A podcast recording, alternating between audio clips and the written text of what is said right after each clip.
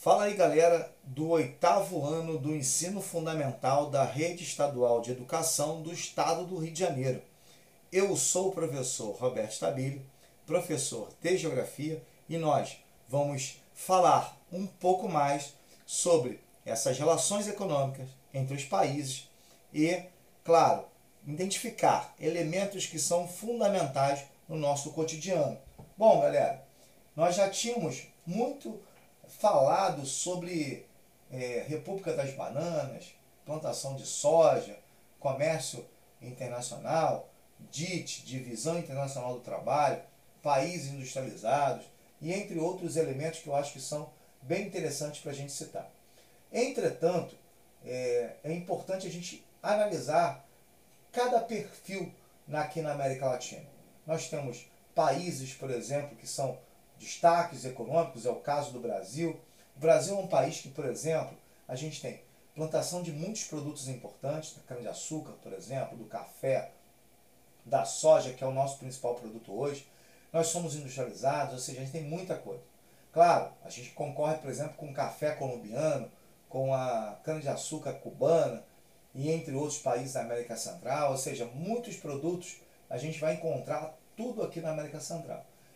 Voltando ao Brasil, quando nós começamos o nosso processo industrial, que se dá principalmente com a queda da Bolsa de Nova York, e aí a gente muda um pouquinho o foco, que era o café, e passa o foco a ser a questão industrial, principalmente no, no Sudeste, a partir de 1930, o Brasil urbano industrial, a grande concentração na indústria no Brasil se dá nessa região que eu citei, Sudeste. E isso vai acontecer na década de 50, 60, tanto que nós temos as principais cidades, cidades mais populosas, a infraestrutura mais é, articulada, tudo isso está na região sudeste. Entretanto, sempre é, é importante, e eu vou falar uma coisa que, que eu acho muito interessante para vocês, que é o seguinte, a economia ela é bem complexa, tá? A economia é extremamente complexa a economia ela depende muito de, de um cenário que eu posso falar o seguinte, e adequado para ela se organizar. Porque o processo econômico ele, ele vai modificando de acordo com a tendência do mundo aparece, né? principalmente no mundo globalizado como hoje.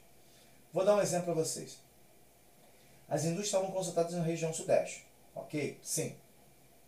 De repente, os custos na região sudeste começaram a ficar tão grandes, tão elevados, que as indústrias começaram a receber propostas de outros estados para se instalar ali. Que outros estados eram esses? Vários, vários estados importantes. Estados esses que tinham como elementos é, incentivos fiscais, é, doação de terras, apoio de IPTU e entre outros aspectos. E esses estados começaram a receber muitas indústrias que saíram da região sudeste. Por exemplo, o Ceará, Pernambuco estados do nordeste do Brasil. Não só do nordeste, mas do centro-oeste e do sul também, que viram que era uma estratégia muito interessante. Você reduzir os impostos para que esses, essas indústrias fossem para lá. Isso é, é bom? É claro que é.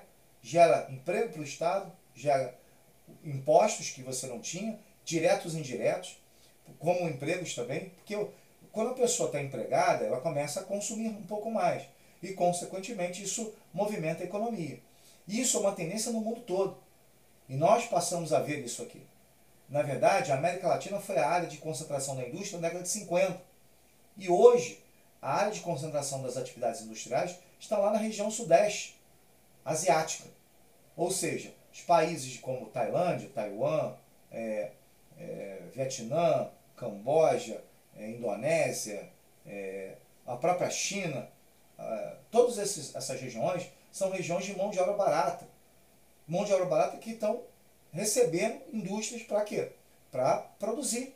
E é o que aconteceu aqui no Brasil com a região Nordeste. Bom, falamos bastante da economia da América Latina. Galera, foi um prazer muito grande falar com vocês, trazer esse podcast falar muito sobre atividades econômicas, ou seja, tudo isso é muito importante para a vida de vocês. Um grande abraço a todos.